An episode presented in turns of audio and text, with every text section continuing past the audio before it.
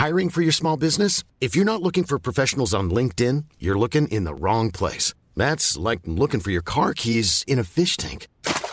LinkedIn helps you hire professionals you can't find anywhere else, even those who aren't actively searching for a new job but might be open to the perfect role. In a given month, over 70% of LinkedIn users don't even visit other leading job sites. So start looking in the right place. With LinkedIn, you can hire professionals like a professional. Post your free job on linkedin.com slash people today. Bonjour à tous et bienvenue à l'heure des pros ce matin.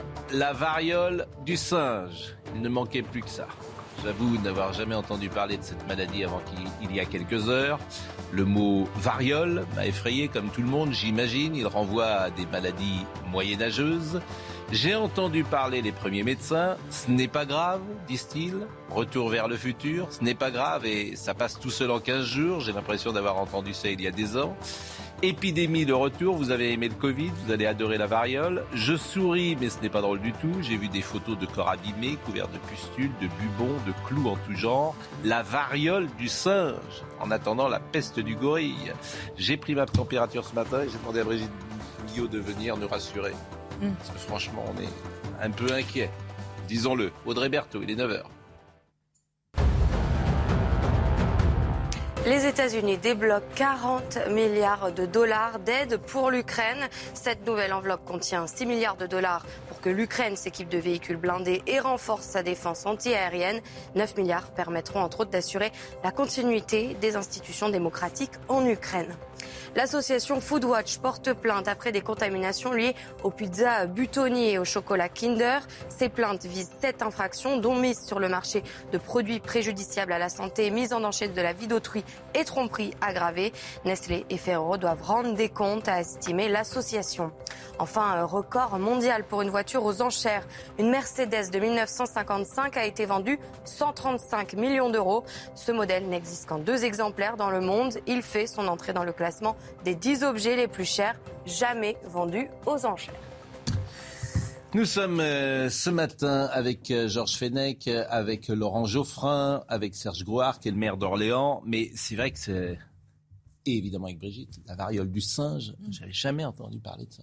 Jamais. Il y a aussi la camelpox, la variole du chameau. Pourquoi variole? Parce que. Pas- Parce que c'est c'est un- de la même famille que l'ex-variole qui a fait des dégâts dramatiques dont vous Alors, parliez. évidemment, on va pas se raconter de salade. On est tous devenus un peu méfiants ou parano. euh, y a- il y a- cette information n'aurait sans doute pas été donnée il y a trois ans ou quatre ans. Il y a un cas en France a- et c'est un suspect. On Mais vous avez raison, parce qu'il y a eu plusieurs cas déjà en 2021. Il y a eu trois cas au Royaume-Uni, aux États-Unis, il y en a eu d'autres en Israël, il y en a eu d'autres à Singapour, on n'en a jamais parlé. Mais Vous avez évidemment, tout à fait raison. évidemment aujourd'hui, on est devenu un peu parano, inquiet. euh, Et, euh, et on s'interroge. Alors, je vous propose d'abord de voir ce sujet de Vincent Farandez. Vous allez nous dire ce que c'est que cette variole du singe. Visiblement, c'est pas très grave, sauf que des dégâts me paraissent quand même assez importants sur la Personne peau. ne va dire que c'est une grippette. C'est gentil. Vincent Farandez. C'est en Ile-de-France qu'un premier cas suspect de la variole du singe a été détecté. Caractérisé par ses impressionnantes pustules, cette infection se transmet lors de contacts rapprochés. Au total, plusieurs dizaines de cas suspects ou confirmés ont été détectés depuis le début du mois en Europe et en Amérique du Nord. L'Amérique centrale a connu la plus forte augmentation des cas avec une hausse de 80% des infections. Une apparition surprenante du virus en milieu urbain. Il se développe généralement dans des zones tropicales. Transmis via des mammifères comme des rongeurs ou des singes, il serait peu contagieux entre humains.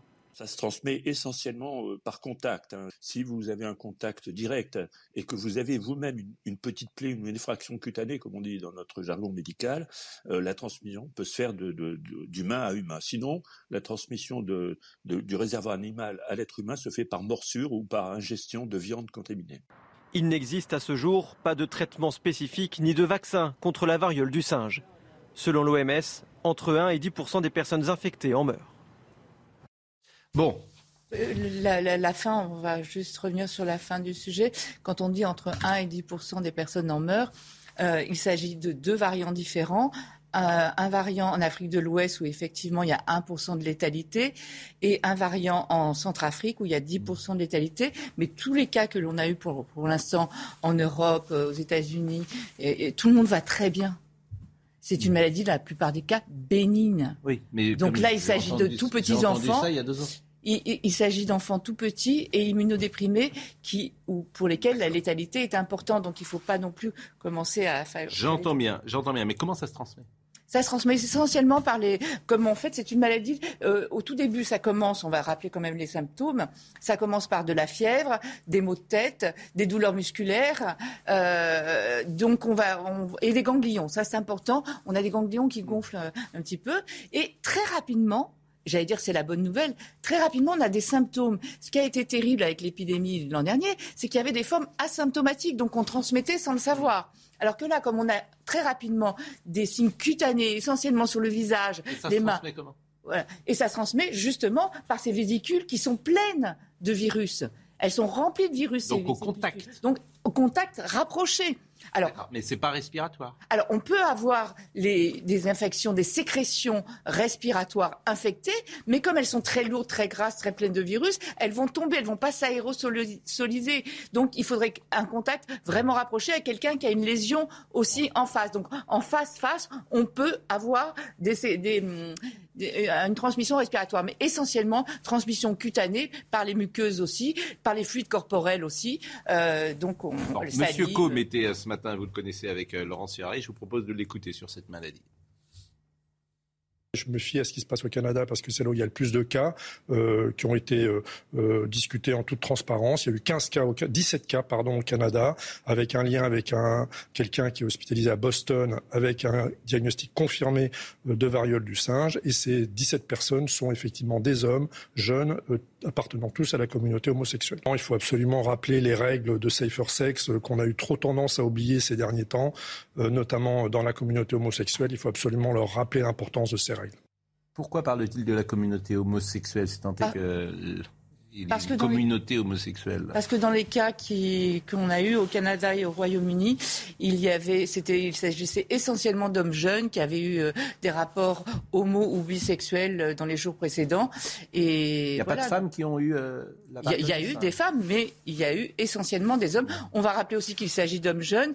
on rappelle que la variole, donc cousine, a été éradiquée euh, dans les années 80 et toutes les personnes de plus de 45 ans ont été vaccinées contre la variole. Et donc, voilà. Et donc, il y a une immunité protectrice pour la variole du singe.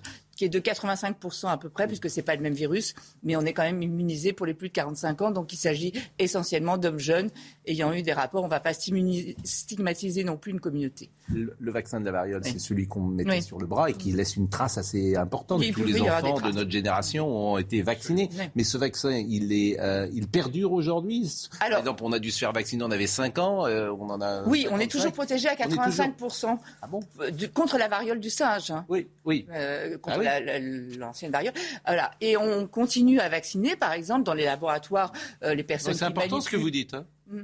Parce que beaucoup de gens qui ont plus de 50 ans ont tous été vaccinés. Oui, plus de 45 ans. Oui, ils ont tous mm. été vaccinés contre la variole quand ils étaient enfants. Donc ceux-là, ils sont immunisés. À 85% parce que c'est pas le même virus. Bon, il y a un traitement pour ça.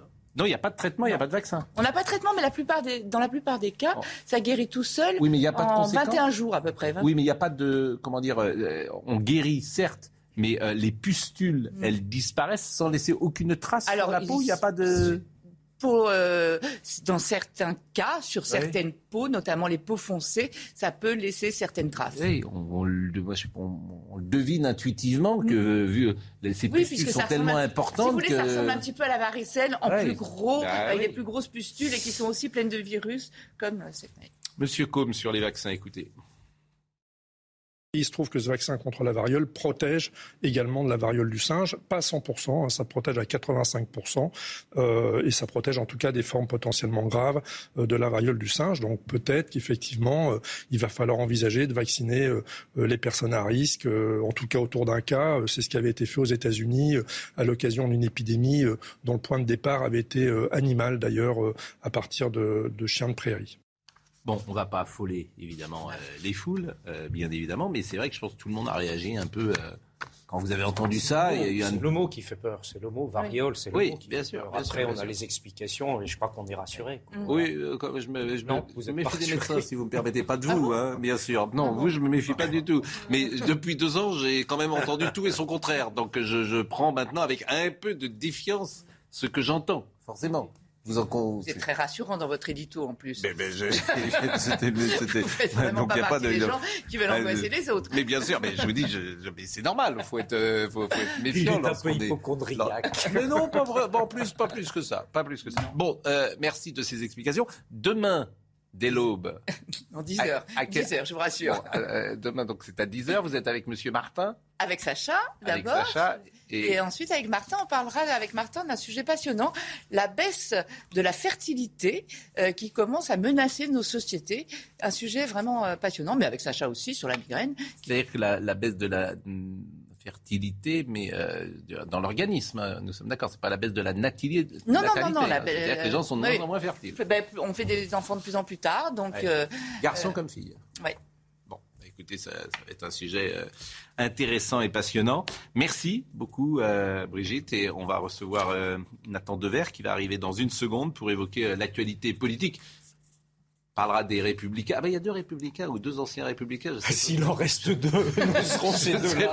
je sais plus. Dernier des Mohicans. Je sais plus effectivement qu'on est. Ils sont Votre- surreprésentés sur ce Je vous assure, j'imagine les lecteurs euh, Ouais. de bien. base du LR ce Ouais. matin qui entend que celui qui était président Mm. du groupe LR à l'Assemblée nationale était au fond un traître. On va le faire, on va Ouais. le faire vite. On va le faire vite. Qui partageait pas les idées des républicains. Mais ce qu'on a dit ici sur ce plateau depuis des mois, c'est-à-dire que votre parti, vous n'avez pas su le mettre en ordre de marche et clarifier sa position éditoriale, si j'ose dire. J'imagine, les gens disent, bah, bah vous avez ce que vous méritez. Voilà, moins de 5%. Qu'est-ce que vous voulez que je vous réponde Je peux passer. Vous avez, vous avez, vous avez ce que vous avez mérité. Vous avez ce que vous avez mérité. Vous avez eu ce que vous avez mérité. Voilà, sûr que 10 c'est ans de, non-travail, 10 Bien ans de n'importe quoi. Vous avez eu ce que vous, Vous savez, avez c'était mérité. la, la fameuse formule du général de Gaulle à propos de la quatrième République qui évoquait les poisons et les délices du système. Oui. Bien, on y est revenu, voilà, c'est terrible. Et là, on, on court, on court pour un petit Marocain, un petit euh, ministère dont il ne restera rien dans 3-4 ans. Voilà, donc euh, voilà, c'est dramatique. Je trouve que le mot- le mot est un Le- peu violent. est Oui, ah bah oui, bien Euh, sûr, parce je suis que d'accord. à, ce moment-là. Pascal, il n'y a que des traîtres hein, dans le gouvernement qui va venir, parce Ah que bah, les gens euh, viennent de- des partis mais- socialistes, mais- des LR et d'autres partis. euh, Non, mais ils sont qui- des choix. Il y a non, des choix. Il faut que ce soit fait partis il y a 5 ans. dans la transparence, Non, mais dans la clarté. Je fais une différence Voilà. entre ceux qui sont partis il y a 5 ans, qui ont pensé effectivement que euh, On leur a dit que c'était des la gauche. aussi à l'époque, je me souviens. Oui, mais bon, 5 ans plus tard, 5 ans plus tard, vous avez quelqu'un de l'intérieur qui est chez les Républicains et qui, juste après la présidentielle, s'en va et qui a mené la campagne. Pas Enfin, vous êtes, euh, oui, c'est pas que c'est pas élégant, ça s'appelle un traître. Non, et puis ça brûle complètement le, le message politique. Effectivement, quand on s'est opposé pendant des années et qu'on rallie comme cela après une présidentielle, avant une On parle de législative. Monsieur Abad. Ah oui, c'est. Mais on va pas se faire de la langue de bois S'il là-dessus. nous écoute, on tout le salue. euh, Évident, effectivement, regrettable et consternant. Non, mais c'est, je, vous assure, c'est, c'est- moi je Voilà. trouve ça extraordinaire. euh, Mais tout- Pau, si vous me permettez, Oui. Vous voulez qu'on voit le sujet il ne faut tout pas de non plus Oui. euh, que le train en retard cache tous les autres, parce Oui. qu'il y a des gens qui, depuis des décennies, sont fidèles, restent à LR et sont restés contre vents et marées. Et même si on est à 5%, et il y en a quelques spécimens autour de cette table. euh, qu'est-ce que nous avons dit Qu'est-ce que nous avons dit Même Valérie Pécresse, qui était partie, qui était revenue, clarifier votre euh, mouvement, Je bon sang de bois. reconstruire sur Faites cette ce que vous voulez, mais- mais qu'il y ait une ligne claire. Oui, oui, tout à fait d'accord. Mettez-vous ensemble avec On des est- gens qui pensent pareil. On est parfaitement d'accord suivra vos conseils. C'est pas non mais c'est pas très compliqué et peut-être que vous retrouverez un petit peu de bon des gens qui vont vous écouter. euh, Et je pense qu'il y aura des opportunités, ouais. contrairement à ce Mais que je, l'on dit aujourd'hui. c'est très bête ce que je dis. Il y aura des opportunités dans l'avenir. Il y aura des opportunités dans l'avenir parce que le président de la République ne pourra pas se représenter, parce que l'on est sur deux extrêmes qui sont forts, à la fois euh, LFI, Rassemblement national, et qu'il faut, si l'on ne veut pas avoir cette polarisation, il faut que l'on propose une alternative crédible et claire. Vous avez raison. Construisez un grand parti conservateur et libéral. On va s'y employer. Il y a de l'espace en France pour Absolument. ça. Il y a la France insoumise, il y a les extrêmes, comme vous dites, et construisez un grand parti conservateur et libéral. On en parlait dans la cour 10 avec Georges et on va s'y. La droite quand même, hein, c'est un fait. Oh, vous vous êtes mûr pour aller euh, chez non, non, Macron. Non, non, vous non, je sais que vous soupçonnez, mais pas bah, je tout. Euh, euh, euh, moi, je suis un homme libre, vous totalement êtes, libre. je suis le droit d'ailleurs. Vous n'êtes pas mûr, mais vous, je vois que là, vous êtes.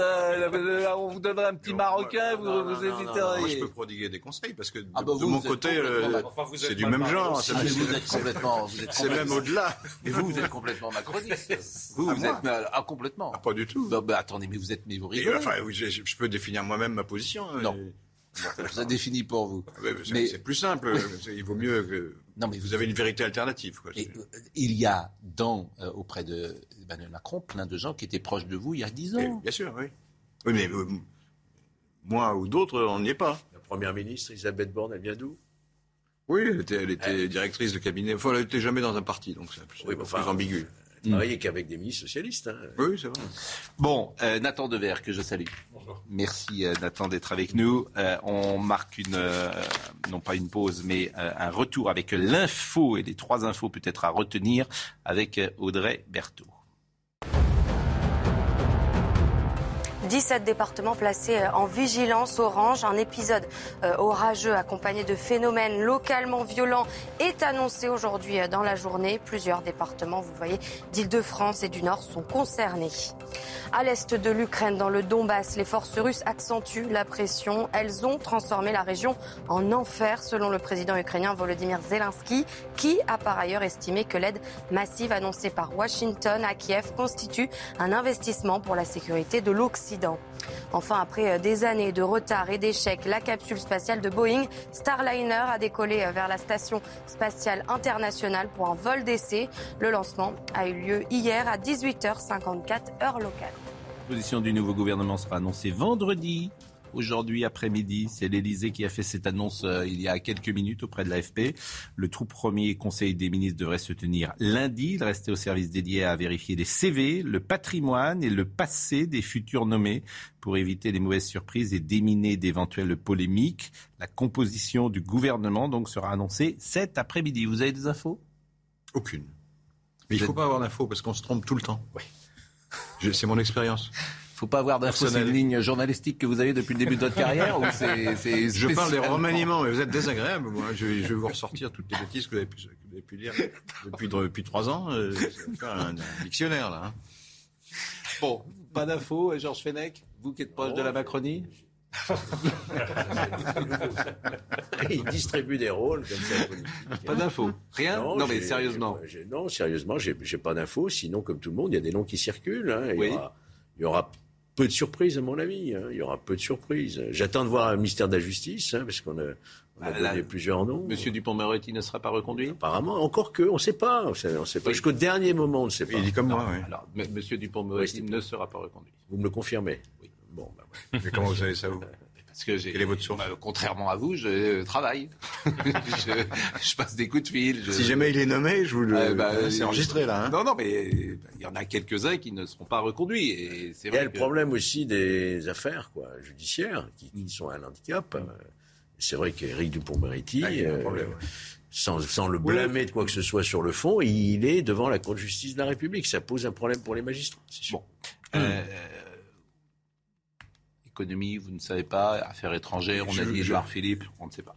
D'accord. Tous les remaniements, la, la moitié ou les trois quarts des journalistes qui font des prédictions se trompent. Donc il faut arrêter de, de- de jouer à- à- au devin, à la pitié.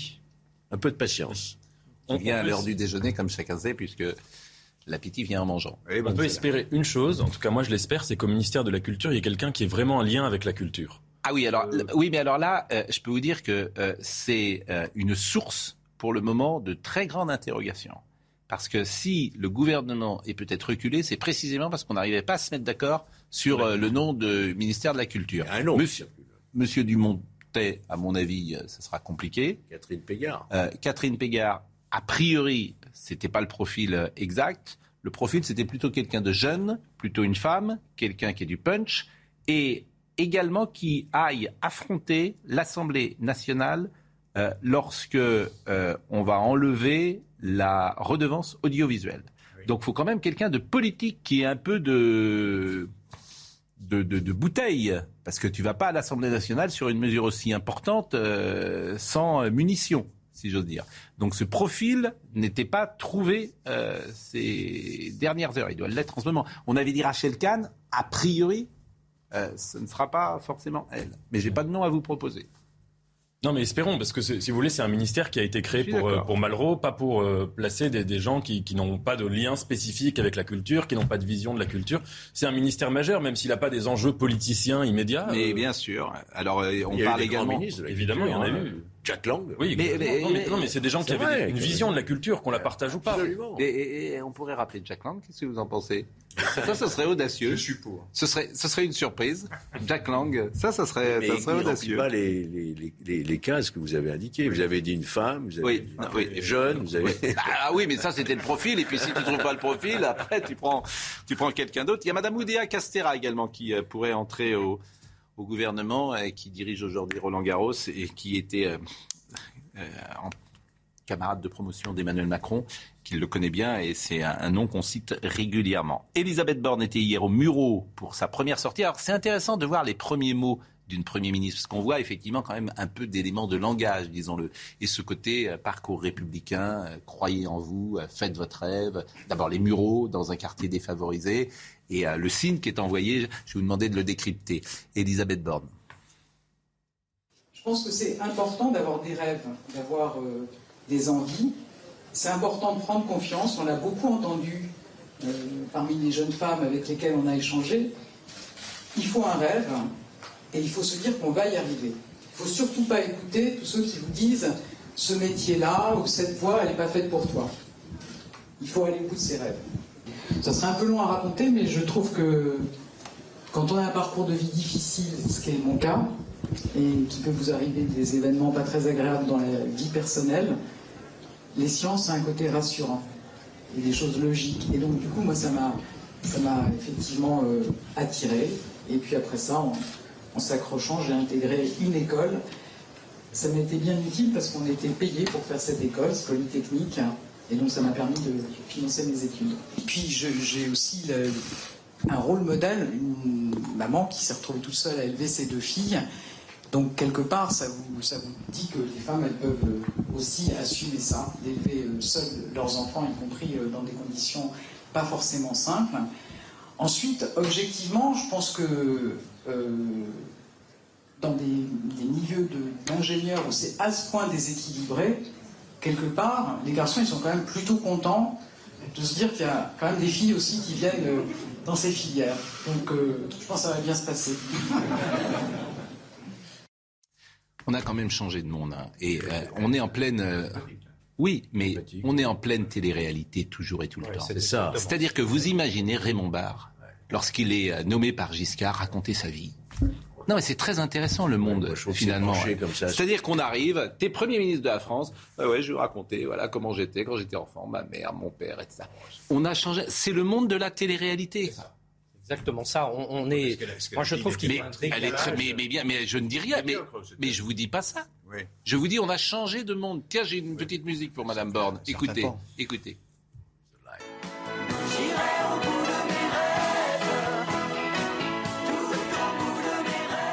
C'est le monde de la télé-réalité. C'est pas un jugement que je porte. Hein. Je vous dis, vous imaginez Raymond Barre, Jacques Chaban-Delmas, Pierre Mesmer, euh, Pierre Mauroy. Sur euh, le perron de Matignon, Voilà. quand elle parle du rêve pour toutes les petites filles qu'elle peut elle-même représenter. Ça, c'est, C'est américain. c'est plus politique. Non, mais ce- pour rejoindre ce que dit Pascal Oui. Pro, effectivement, on n'aurait jamais imaginé euh, Pompidou, Barre, Chirac parler de ses, ses rêves de petit garçon. Quoi. Oui, c'est c'est un signe d'américanisation de la vie politique française. Régis Debray dit toujours quand on voit quelque chose arriver aux États-Unis, on compte 5 ou 10 ans et puis ça arrive en France. Je me souviens que donc le soir de l'élection de Biden, euh, Kamala Harris avait fait un discours à peu près analogue en, en rappelant euh, ses origines, son parcours et peut-être elle parlait aussi d'aller au bout de ses rêves. C'est vrai que les États-Unis se définissent eux-mêmes comme le pays des possibles, comme le pays où on peut euh, en, dans l'espace d'une vie vraiment euh, euh, braver la loi des déterminismes sociaux, euh, euh, se, se, construire un destin, etc. Et donc là, on voit quelque chose qui, qui relève d'une forme d'esprit américain. Et d'ailleurs, ça retourne au macronisme de 2017, parce qu'Emmanuel Macron incarnait ça, hein. aller au bout de ses rêves, la flexibilité, croyez en vous-même. Euh, euh, donc voilà. Mais en vrai, vous avez raison, c'est qu'il y a aussi une forme de, je pense, de sincérité ou d'authenticité. Bien sûr, mais et puis pourquoi pas Je veux dire, pourquoi pas Mais c'est de la, on a changé, voilà, de perception sur nos hommes politiques. c'est Jean-Pierre Raffarin qui s'est exprimé sur ce que doit être un bon gouvernement et c'est assez drôle. 20% d'amis fidèles, 30% de poids lourds, 10% d'espoir, 15% par gratitude, 15% à leur compte, 5% par erreur et 5% par hasard. C'est un peu comme euh, lorsque vous bâtissiez peut-être une rédaction, euh, Laurent, Laurent Geoffrin. Non, mais je pense qu'il faudrait non, la rédaction, ça se bâtit pas comme ça, ça se fait pas en une fois, c'est hmm. sur le long terme. Bon, voilà ce qu'on pouvait dire en tout cas sur l'aspect euh, politique. Euh, Mais il y a un côté quand même, si vous me permettez, sur le fait que l'on attend de ce gouvernement euh, depuis des jours et des jours, parce qu'on a un problème de fond qui est la durée entre l'élection présidentielle et les législatives. Parce qu'en fait, pendant cet intervalle-là, un gouvernement ne peut pas vraiment travailler. Soit il prend, il commence à prendre des mesures impopulaires et c'est très mauvais pour les législatives qui suivent, soit il ne peut pas parce qu'il n'y a pas la nouvelle majorité à l'Assemblée nationale. Et donc on est dans une sorte d'interlande qui est très long et il faut meubler. Et là, euh, le président de la République et, et, la première ministre meublent comme ils peuvent, voilà, en faisant un peu de buzz médiatique, mais que peuvent-ils faire d'autre À mon avis, pas grand-chose, parce qu'ils ne peuvent rien annoncer sur le fond. Et ça, je pense qu'en termes institutionnels, ça pose une vraie question pour la suite Pas très grave. Alors là, c'est un peu plus long cette année. Comme ils n'ont rien annoncé avant non plus. non mais franchement, ça ne change pas beaucoup. Je veux dire, ils font rien depuis 40 ans, donc ils peuvent pendant 15 jours ne rien faire non plus. si vous voulez, c'est pas c'est pas très grave. Non, sérieusement, c'est plus long l'espace cette fois-ci parce que la présidentielle était un peu plus tôt. Mais et justement, c'est tout l'enjeu de et la réussite d'Emmanuel Macron, tactiquement en tout cas. C'est-à-dire qu'il y a 50 jours entre euh, la présidentielle et le premier tour de la législative. Il y en a 25 qui viennent de se passer. Euh, les sept prochains, ça va être encore euh, sur les ministères. Donc la campagne législative, elle est réduite à néant. C'est ce qu'il voulait. Et c'est fait exprès. Bah, bien sûr. On annonce le gouvernement, enfin le Premier ministre, puis après le gouvernement, puis on annoncera peut-être les secrétaires d'État. Et comme ça, on tue le semblant de campagne législative qui bah pourrait exister. C'est la vie. la pause. Il est 9h32, Audrey Berthaud. Un Américain porte 30 jours de ses déchets sur le dos pour lutter contre la surconsommation. Il s'appelle Rob Greenfield. Il a transporté avec lui 28 kilos de déchets, essentiellement des emballages. Je voulais trouver un moyen visuel pour aider les gens à vraiment comprendre ce que représentent nos déchets cumulés, a-t-il expliqué. Aux États-Unis, l'Oklahoma adopte une loi bannissant l'avortement dès la fécondation.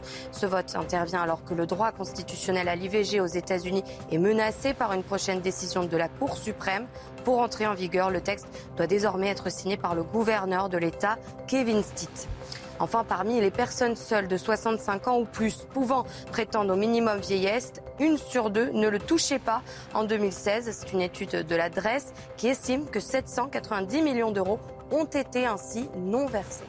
Des informations qui nous font fait réagir. Euh, Farida Chic, connaissez peut-être cette jeune femme qui était infirmière. Eh bien, la présidente du groupe euh, La France Insoumise à l'Assemblée nationale, Mathilde Panot, a choisi Farida Chic pour conserver la dixième circonscription euh, à Ivry, Vitry, Le Kremlin, Bicêtre, où elle se représente. Le profil de cette ancienne infirmière de l'hôpital Paul Brousse à Villejuif fait réagir, puisque lors d'une manifestation à Paris en 2020, elle avait adressé des gestes obscènes aux forces de l'ordre et jeté des morceaux de bitume en leur euh, direction. Et elle avait été d'ailleurs euh, condamnée euh, pour cela. Donc je vous propose de voir le sujet parce que la France insoumise avait réagi à la nomination possible, à l'élection possible de M. Perra en disant qu'il ne devait pas se présenter précisément parce qu'il avait été condamné. Valérie Labonne. La présidente du groupe La France Insoumise à l'Assemblée nationale, Mathilde Panot, a présenté ce mercredi sa suppléante dans la dixième circonscription du Val-de-Marne. Il s'agit de Farida Chik, l'infirmière que l'on voit sur ces images, en train de faire des doigts d'honneur à des policiers et de lancer des pavés lors de cette manifestation de soignants en plein Ségur de la santé. Cet employé de l'hôpital Paul Brousse de Villejuif dénonçait ses conditions de travail et avait été violemment interpellé par les forces de l'ordre. En septembre 2021, elle est condamnée pour violence n'ayant pas entraîné d'incapacité temporaire de travail. Elle n'a pas eu d'inscription à son casier judiciaire, qui est donc toujours vierge. Son profil choque notamment le candidat de la majorité présidentielle et adversaire Philippe Ardouin. Il dénonce un manque de respect pour la République et ses représentants et lui demande de retirer son choix. Le parti que nous avons joint n'a pas souhaité s'exprimer sur cette nomination. Mathilde Panot défend son choix dans la presse et met en avant le combat de sa suppléante pour l'hôpital public, notamment pendant la crise du Covid. Bon, c'est pas une information essentielle, mais c'est vrai que comme la France insoumise avait euh, réclamé euh, de laver plus propre, je m'étonne euh, que la France insoumise euh, mette en place des gens qui ont été condamnés. Oui, et puis c'est quand même une information intéressante parce que moi je trouve ça assez malsain dans cette campagne législative d'observer dans tous les partis hein, d'ailleurs qu'il y a une sorte de chasse aux sorcières sur le passé judiciaire des uns et des autres, et, ou, leur passé en général, les fautes qu'ils ont pu commettre, les fautes morales, etc. Le, soit les candidats, soit leurs suppléants. Il y a quelque chose de malsain là-dedans parce que le principe même de l'état de droit, c'est que quand un individu purge sa peine, bah, il redevient un citoyen comme les autres. Si vous voulez, c'est le, début des misérables. Euh, Jean Valjean qui traîne son passeport de bagnard en permanence. Là, on a l'impression qu'on est en train de revenir vers ça, qu'on est en train de revenir vers une situation, une société totalement puritaine, sans doute du fait du climat de délation qui règne en permanence sur les réseaux sociaux, où un individu, les condamnations judiciaires deviennent des sortes de malédictions morales, où les individus sont en permanence pourchassés par ce qu'ils ont pu faire par le passé.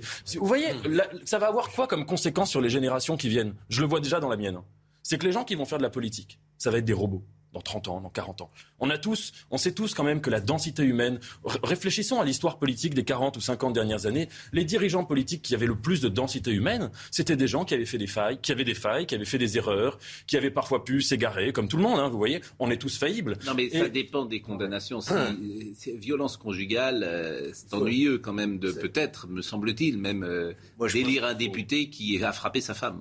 Disons-le comme ça, clairement. Je, suis d'accord avec vous. Il faut avoir, il faut avoir, il faut adopter. Ça, je suis d'accord avec bah, Voilà, c'est après il y a des. Chercher toujours l'État. Oui, pardon. Il faut adopter une attitude légaliste dans ce genre d'affaires. Euh, soit euh, le candidat est inéligible et le tribunal l'a prononcé et il ne peut pas se présenter. Ou alors, moi, je me méfie de tous, effectivement, les Saint-Just, euh, les Fouquier-Tinville ou je ne sais quoi, qui viennent donner des leçons de morale à partir du moment où euh, l'inéligibilité est purgée, eh bien l'individu peut se représenter. D'ailleurs, je me méfie même des condamnations à l'inéligibilité. Je pense que le juge n'a pas à se substituer à l'électeur.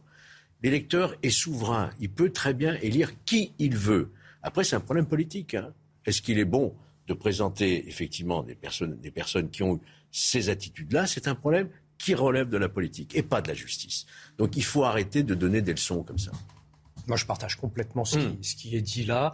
J'ajoute euh, simplement que ce sont les formations politiques qui donnent les investitures. Il y a des commissions d'investiture. Et là, effectivement, on a le sentiment, dans le cas qui est présenté, qu'il y a encore une fois de la provocation. Voilà, parce qu'on imagine, enfin, quelqu'un qui balance, qui balance des pavés euh, sur les forces de l'ordre, qu'on retrouve cette personne à l'Assemblée, personnellement, me pose problème. Mais je rejoins complètement ce que, ce que vous dites sur cette sorte d'opprobre morale qui pèse en permanence et qui fait une société totalement aseptisée qui va devenir insupportable. Je partage mille fois ce que à juste titre, à mon avis, c'est la contradiction entre le, euh, un parti qui va chercher chez ses adversaires tous ceux qui ont fauté, mais alors ceux qui ont fauté chez lui, là, on n'en parle pas. Donc il y a une contradiction, c'est normal de la relever, c'est pas, pas indigne. Le Burkini, à présent, on en parle euh, tous les jours et tous les jours, euh, nous avons euh, des nouveaux éléments, si j'ose dire, à, vous proposer. Est-ce utile d'en parler tous les jours? Bah, Est-ce utile d'en parler tous les jours Excusez-moi de poser la question. Je, vous laisse, je vous laisse juge à cela. oui, sans doute, parce que c'est un élément de culture française qui est peut-être attaqué. En l'occurrence, ce sont des règlements d'hygiène. Non, non, non, ça, ça pardon, pardon, Laurent Geoffrin, c'est de l'hypocrisie. On sait bien que c'est pas, une question de, de, c'est pas une question de, de, règlement, euh, règlement d'hygiène. C'est une provocation, une de plus. Euh, voilà, c'est ça la réalité. Enfin, alors, est-ce que vous voulez voir, par exemple, le sujet de, Valérie Labonne sur cette... c'est une question de... Valérie Labonne. Je suis contre cette histoire. Je, suis contre cette histoire parce qu'on a modifié les règlements d'hygiène mm. à la suite de la pression d'un groupe religieux. C'est ça mm. qui, est, qui est litigieux. Oui, c'est la même chose. Donc c'est pas une donc donc c'est pas Hein une question Alors, d'hygiène. c'est pas une question d'hygiène, voilà. Là, Si, vous- c'est une question d'hygiène au départ. C'est qu'on a modifié ce règlement d'hygiène. Oui, bah, Le règlement, ne- le, le règlement n'était pas, n'avait pas de, connotation religieuse. Le Soyez- règlement. Soyez Voilà, lucide. là, soyons lucides. C'est pas parce que vous n'avez plus de lunettes que vous ne devez, devez pas voir la réalité en C'est c'est face. vous qui, qui, qui, qui- qui tordez complètement la réalité parce que vous êtes obsédé par les musulmans. C'est ça, c'est un de vos problèmes. L'attaque personnelle. Mais je vous réponds. Je suis pas obsédé d'abord. Vous me dites que en pas général lunettes, par je rien, mais je suis parfois obsédé effectivement par la, la culture euh, de notre pays, comme vous. Et Comme les mœurs, comme vous, par les coutumes, comme vous, sur la l'humanisme. Les valeurs françaises, c'est quoi? C'est l'humanisme? Les valeurs françaises, c'est la tolérance La envers liberté- les religions. C'est exactement. une grande valeur française. Exactement, vous avez parfaitement raison. Bon, bah, Et alors à ce moment-là, Vous avez parfaitement. On tolère La- jusqu'où, Laurent Geoffrin Ben, la tolérance, c'est- dans l'espace public, la laïcité. On une va forme de recommencer. la laïcité s'applique aux, agents de l'État. La neutralité s'applique aux agents de l'État. Est-ce que je peux vous proposer, euh, est-ce que je peux vous lambda. proposer un témoignage d'une jeune femme qui a été dans euh, l'association Alliance citoyenne et qui a vu une dérive de cette association m'étonne pas, oui. et combien euh, les euh, objectifs du départ ont été détournés. Valérie Labonne. Quand Sarah est entrée à Alliance citoyenne, les combats menés concernaient le logement, la propreté urbaine ou l'aide aux personnes handicapées. Mais en 2018, elle observe une dérive partisane et remarque qu'une partie de la direction souhaite orienter les combats vers la défense du Burkini, alors que la majorité des membres s'y étaient opposés. Et très vite, euh, de la piscine pour toutes, on est passé à la piscine pour les femmes voilées, quoi, ou les musulmanes. Et puis ensuite, eh ben, ils ont commencé à faire des réunions d'appart derrière notre dos, vu qu'on avait dit non. Et on a su que bah, c'était sur ces sujets-là. Et le nom euh, du groupe qu'ils avaient constitué, c'était Piscine pour euh, les femmes musulmanes. Sarah décide alors de quitter Alliance citoyenne en 2018. Avant son départ, elle tombe par hasard sur des documents où apparaissent des données concernant l'origine ethnique ou les convictions politiques et religieuses des personnes interrogées. Mais après, c'était marqué vote FN ou ne vote pas. Enfin, voilà, il y avait des données quand même, euh, voilà, euh, qui étaient quand même euh, sensibles, que les gens euh, leur ont livré, mais qui savaient peut-être pas que c'était archivé, quoi. Un fichage qui se serait fait sans le consentement des personnes interrogées. C'est un délit puni par la loi. Sarah a transmis ces documents à la justice. Le procureur de Grenoble a ouvert ce mardi une enquête à l'encontre d'Alliance citoyenne. On voit quand même qu'il y a dans cette association des choses qui sont troubles. Absolument. Et D'ailleurs, euh, le parquet a ouvert, euh, ça vient d'être dit, une, une instruction. Les peines sont de 5 ans d'emprisonnement. Ce n'est pas un délit mineur. hein. Le fait de ficher comme ça, sans l'autorisation, de manière nominative, sans autorisation de la CNIL. On voit bien que là, effectivement, il y a des méthodes qui ne correspondent pas à simplement à un objet de citoyenneté. On fiche les gens en fonction de leur ethnie, de leur religion, à un but, dans un but purement politique. C'est évident. Il y a des burkinis à Orléans? Il y, a une Ah, de- Pas à ma connaissance. il y a une demande? Pas à ma connaissance. Mais parce que peut-être que l'on sait aussi que de toute façon, il n'y a aucune perspective Non, mais est-ce qu'il y a des euh, demandes que ça puisse se faire euh, dans une piscine d'Orléans. En Non, tout mais est-ce qu'il y a des demandes? Est-ce qu'il y a des demandes est-ce qu'il y a des Non, je que- n'ai pas eu de demande. Je n'en connais pas. Peut-être y en a-t-il. Il y a combien de piscines d'ailleurs à, à- municipales à Ah, on, a des, on, a des, on a plusieurs équipements, euh, on en a 7 ou 8, et des grands équipements euh, sportifs avec piscine, etc. Bon, euh, mais là, là c'est. Je pense qu'il faut être intransigeant avec cela. C'est la République, au fond, qui est menacée. Ce sont des, des petites avancées, des petites provocations tous les trois mois. Il y en a une, puis ça se calme, et puis ça recommence. Tant que la République ne sera pas ferme. Donc il faut faire une loi? Oui, je pense que oui. Et Parce que maintenant, ça suffit. Et puis, et puis bah, bah, Qui interdira le burkini dans les piscines. C'est simple Parce que ça suffit, quoi. Et, et- et une, une c'est- ultra c'était déjà minorité interdit. monopolise, le débat médiatique. Attendez, mais c'est déjà interdit. Non, non. Si vous ne changez pas le règlement sous la pression des religieux, c'est interdit. D'ailleurs, Bon. c'est ce qu'avait dit Piol, d'ailleurs. Et vous allez, Euh, il a, euh, Piol a complètement changé d'avis. Il avait dit, il y a des règles. Attendez, laissez-moi terminer. Laissez-moi, vous venez de- parler, laissez-moi terminer. interdit. Il y, a- il y avait des règlements euh, généraux, euh, neutres du point de vue religieux, consistant à dire les vêtements longs sont interdits pour des raisons d'hygiène. C'était pas dirigé contre une religion, ça. C'est les religieux qui ont fait pression pour que ce- ce- cet aspect-là du règlement soit modifié. C'est ça qui est condamnable. Mais vous allez faire une loi anti euh, pour, obliger les gens à s'habiller d'une certaine manière ou d'une autre dans l'espace public. Mais vous, vous êtes fous. Vous êtes fous. voire impossible. Comment vous allez, Écoutons Marine Le Pen. En plus, c'est pas vous allez entrer dans une, dans une logique où les maires vont être en permanence sous la pression Il suffit de qu'ils gardent le règlement. Et, et derrière cela, vous allez arriver un jour, Non, dans mais 20 je ans, dans je ne sais combien de temps, répondu, au monsieur le bouquin maire. de Welbeck. Il suffit qu'ils soumission. conservent- mais non, mais ça, c'est Voilà, encore c'est ça qui va, c'est ça qui est en train. Non, c'est pas du fantasme, Si, c'est en train de venir tranquillement. Et à un moment, vous serez confronté à cela. Voilà. Eh bien, moi, je pense mais il y a qu'il des faut. principes Je constitutionnels. pense qu'il faut anticiper. Non, moi je pense que. Il y a des Quand- quand le je- reste- je voudrais répondre à ça Ouais. parce que il y a vous des répondrez principes- après la pause. Ouais, mais la pause, non. Ah, le sûr, journal. mais oui, mais j'ai un journal. Qu'est-ce que vous voulez que je vous dise? Il est 9h45, c'est Audrey Berthaud. Les candidats aux législatives ont jusqu'à ce soir 18h pour déposer leur déclaration signée et se lancer dans la course à l'Assemblée nationale. Avec cette clôture des candidatures dans les 577 circonscriptions, la campagne officielle va pouvoir démarrer le 30 mai avant le premier tour du 12 juin. Kylian Mbappé va-t-il aller au Real Madrid? Le suspense prendra fin ce week-end. En fin de contrat, Mbappé toucherait une prime de 130 millions s'il rejoignait le Real.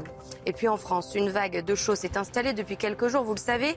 En revanche, au Brésil, il faut sortir les écharpes. Le pays connaît une vague de froid inhabituelle pour un mois de mai.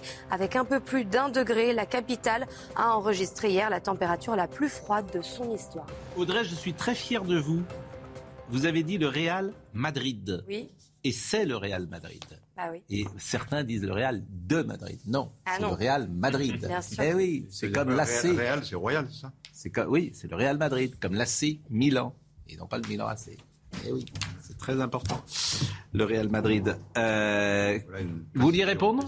Comment? Vous vouliez, vous vouliez répondre à Monsieur Grouard Oui, il y a- il y a- les règlements existent dans les piscines, j'ai regardé. Oui, La bien sûr. euh, interdisent les vêtements longs pour des raisons d'hygiène. Il suffit de les garder, c'est tout.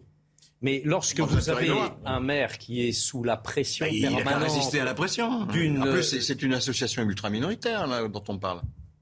peut-être. ça, Pourquoi je- a-t-il cédé à cette Bah, pression Nathan Devers. Mais ah, pourquoi? Bah, Attendez, pourquoi vous savez pas pourquoi? Vous avez pas compris encore pourquoi? Si, je, je- je le soupçonne de, pour, que ce soit pour des raisons électorales. Sur quoi Voilà. il se trompe Bah oui, bah, parce qu'il il est islamo-gauchiste, ça s'appelle.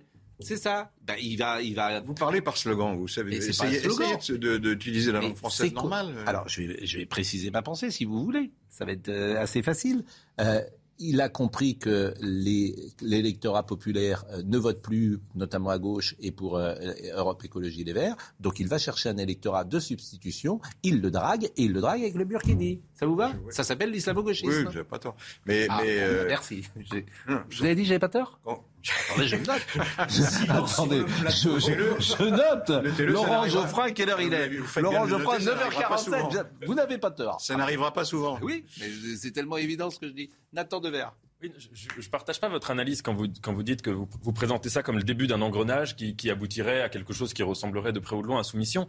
Ouais, moi, je pense que Pascal, quand il cite souvent sa plage, euh, la plage du, du pose le problème à, la, à la bonne échelle, c'est-à-dire euh, une plage où il y a trois femmes sur peut-être, je sais pas, de, de 200 ou 300 personnes, ou voilà, qui ont un burkini. Et ensuite, chacun peut avoir son avis. Moi, pour ma part, il me, il me- je, je pense que tant que ces personnes-là sont tolérantes, ça veut dire ne pratiquent pas de prosélytisme et ne viennent pas euh, embêter ou faire de la, mettre de la pression sur les femmes qui, qui, qui sont en bikini ou leur donner l'impression qu'elles ne sont qu'elles ne sont pas dans une logique de pudeur et que de les culpabiliser, de leur mettre de la mauvaise conscience. Tant que c'est le cas et, que- et donc ça reste quelque chose de très marginal, il me semble que c'est pas un problème de, euh, qui, qui concerne la volonté générale en France. Mais il y a du prosélytisme, effectivement. Bah, quand il y en a, c'est très condamnable. Mais c'est un autre fait, problème. Subtil, hein. pas sur la vous plage. distinguez Dans Comment les vous distinguez Hmm. Vous- On est dans l'intention là. c'est Comment vous distinguez On ne peut pas. Bah, comment vous distinguez quand, quand une, euh, quand une femme ou un homme pratique sa religion, même de manière rigoriste, dans son coin, qu'il embête personne, qu'il n'est pas là à insulter les autres? Ça se voit, vous savez, le prosélytisme, c'est insulter ce- les autres, c'est je- faire des je- pressions. des Je suis écoutons ce qu'a dit maire Marine depuis Le 20 Pen. ans et ça ne se passe pas. Pardon, ça ne se passe pas comme ça. Quand vous avez dans des quartiers entiers des jeunes filles qui ne peuvent plus sortir habillées euh, sans voile, par exemple, et qu'on les oblige à porter le voile, ou que parfois on les oblige à ne pas sortir de chez elles, ça c'est la réalité. Ça, du Oui, oui, on les culpabilise, Et qu'est-ce que la République fait par rapport à cela? C'est ça la question. Ce qui me fait peur, euh, Laurent, sérieusement, c'est qu'aujourd'hui, on arrive dans une culture où il faut offenser personne. Bon. C'est, euh, ça vient des États-Unis d'ailleurs. Donc, euh, faut pas faire de plaisanterie. Moi, j'ai des amis, Gilles Verdès, par exemple, sur ses plateaux, ils disent faut plus offenser euh, personne, donc faut plus faire d'humour. Pourquoi pas? Parce que dès que vous faites une blague, vous offensez quelqu'un. Et euh, en Allemagne, par exemple, il y a un directeur d'un lycée qui a expliqué qu'il fallait plus euh, que les jeunes filles portent des jupes courtes. Pourquoi? Parce que ça offensait euh, d'autres religions. Donc, je dis simplement, c'est pas notre tradition, c'est pas notre esprit. Vous bah oui, mais vous conviendrez comme moi qu'on est dans un climat aujourd'hui. Tu m'offenses. Tu as fait cette plaisanterie. Toutes les minorités disent, je me sens offensé par ce que tu dis, etc. Moi, ça me pose problème parce que euh, aujourd'hui, par exemple, les gens qui font de la fiction, mais ils doivent s'auto-censurer en permanence. Qu'est-ce qui est frappant quand vous voyez un film des années 70 C'est vous vous dites en permanence, mais on pourrait plus dire ça on pourrait plus entendre ça. Mm. C'était du second degré. Mais c'est, mais, mais c'est sans arrêt. Moi, j'aime beaucoup le cinéma des années 70, vous le savez. Mais il y a quasiment aucune scène qui est possible. Euh, Et c'est ça qui m'ennuie. Je vous renvoie au texte européen sur la liberté d'expression, oui. ou au texte anglo-saxon, je ne sais plus lequel. Euh, il est marqué explicitement la liberté d'expression comprend le droit d'offenser. Mais oui, mais aujourd'hui, vous voyez bien que... C'est ça la, la, discussion. Mais vous voyez bien aujourd'hui, euh, Laurent, que notre état d'esprit a changé. Et c'est ça qui m'ennuie. Quand je parle d'autocensure, vous voyez bien que tous ceux qui aujourd'hui prennent la plume, qu'ils soient comiques, qu'ils soient auteurs de cinéma, ils se disent Oh là là, si je dis ça, qu'est-ce qui va se passer? Moi, je fais attention à ce que je dis. Ce n'est pas. et franchement, je me réfreins. Alors qu'il y a dix ans, j'aurais fait une émission de télé, j'aurais dit, les gens, les gens auraient compris que c'était du second degré. On était là aussi pour rire, pour s'en amuser, pour avoir cette dérision. Et eh ben, je n'aime pas cet esprit-là. Je n'aime pas cet esprit. Pascal, ce n'est pas notre état d'esprit qui change. Ce sont certaines personnes ultra minoritaires qui veulent nous faire changer d'état d'esprit. Oui, oui, et c'est ça qui n'est pas acceptable. et ça, il y en a marre de ça. Ça a commencé avec On a ras-le-bol de ça. Non, la loi c'est autre chose. oui, mais c'est autre chose. Moi, je ne, me risquerais, euh. je ne me risquerais à aucune plaisanterie sur la religion musulmane. Aucune. Hmm. Quand, alors que euh, dans les années 70, Jacques Martin, qui était un catholique. Je soutiens Charlie Hebdo. Oui. Jacques Martin, qui était un catholique XXL, élevé dans les églises catholiques, tous les dimanches, il se moquait de la religion catholique hmm. Hmm. Euh, dans le petit rapporteur. Et tout le monde trouvait ça rigolo. Parce qu'on savait se moquer de soi-même et il y avait de la dérision. Écoutez Marine Le Pen sur le Burkini demander l'adoption d'une loi pour l'empêcher.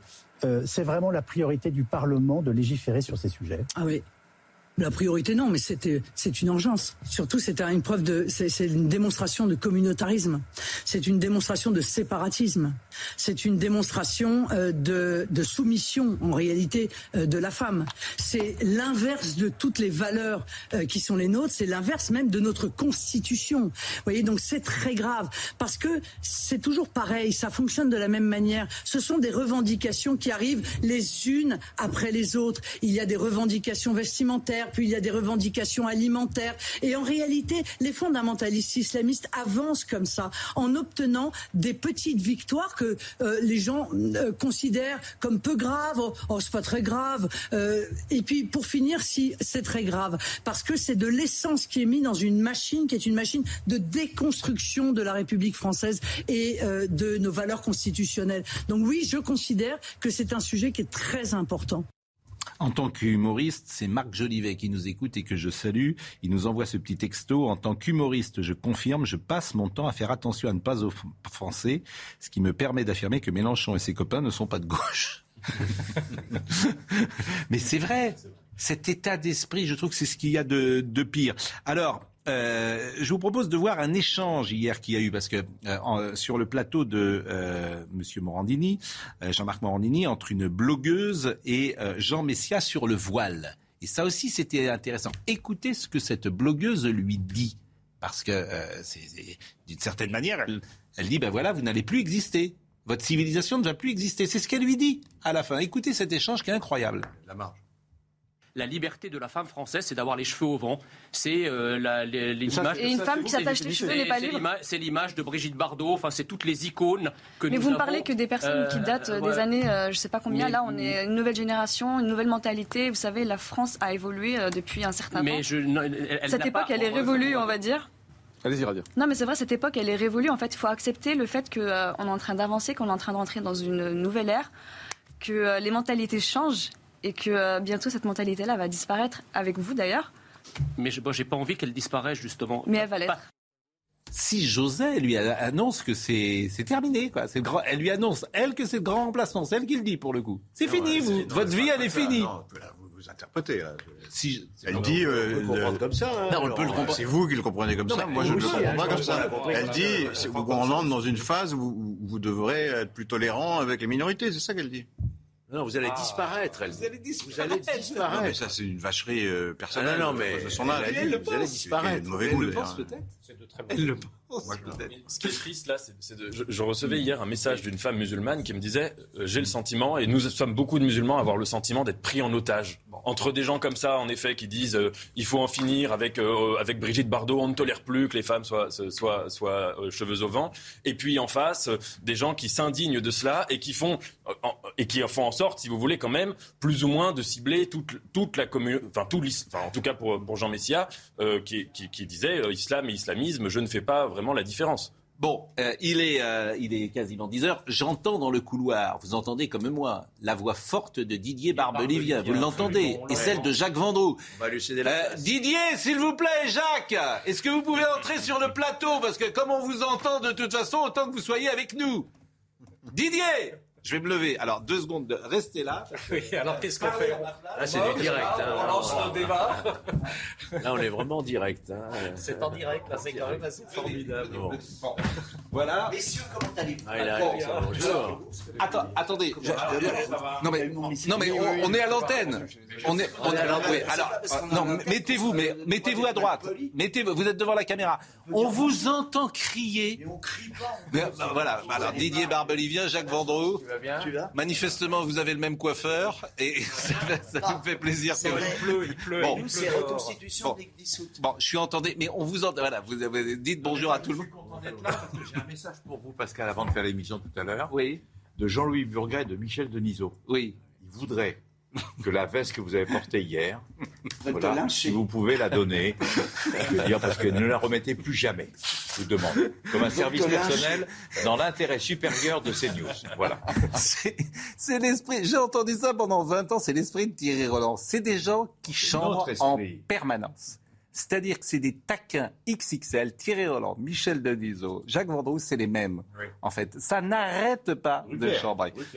Il est plus, plus, plus calme. Bon, on va marquer une pause. D'accord. On va marquer une pause. Et on cède la place. on va parler football et on va parler euh, à Michel Sardou. Voilà. Vous êtes en pleine forme tous les deux. Ou le contraire, parce qu'il peut te parler Michel Sardou, je peux parler. Ça me fait, ça me fait plaisir. Vous- ça- je vous assure, quand vous êtes sur ce plateau, on a dit avec Marine, on en a marre de cette actualité. On va faire venir Jacques et Didier et on va sourire un peu pendant une demi-heure. C'est une bonne idée, non? Et d'autant que c'est la fin du championnat de France. On va être sérieux aussi. et vous allez nous dire où va Kylian Mbappé? Très simple.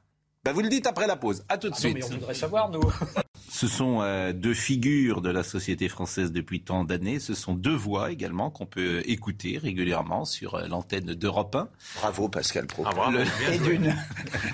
Fois, parce On peut dire aux l'ordre de- téléspectateurs, moi je te jure Laurent, on nous a dit si vous prononcez pas deux fois Europe 1 pendant l'émission, virez. Hein, Jacques Mais si Donald on prononce Vidal le nom d'une autre émission, Donald. une autre radio. Donald. On peut le redire D'ailleurs j'ai dit Europe 1, Ah, mais c'est bon, on n'est plus obligé de le dire. Vidal Revel et Constance Benguet nous Voilà. ont demandé de nommer à minima trois fois Europe 1. À trois fois. Ça, ça fait trois fois là, en deux minutes. Ben, C'est voilà, bon. c'est fait. Bon, c'est bon, on n'en Donc, parle on plus. peut entendre euh, l'ami Didier qui a une émission formidable d'ailleurs. Dimanche après-midi. Hein, euh, Très bien. Vraiment, qui est sur ça, la chanson française. À 15h sur Europe 1. Je vous conseille, je vous conseille, Alors, on va en parler, mais on vous conseille celle où j'étais en, en podcast. Ah oui, non, mais c'est Ouais. ouais, génial. avec moi. Mais en podcast, c'est- on peut l'écouter. Tu n'as jamais été invité. Mais non, je suis sur la, une radio euh, alors, concurrente qui s'appelle RTL. alors. Audrey Berthaud pour le moment. La composition du nouveau gouvernement sera annoncée cet après-midi et le premier conseil des ministres se tiendra lundi. C'est ce qu'a annoncé ce matin l'Élysée. Le gouvernement sera ainsi formé quatre jours après la nomination comme première ministre d'Elisabeth Borne.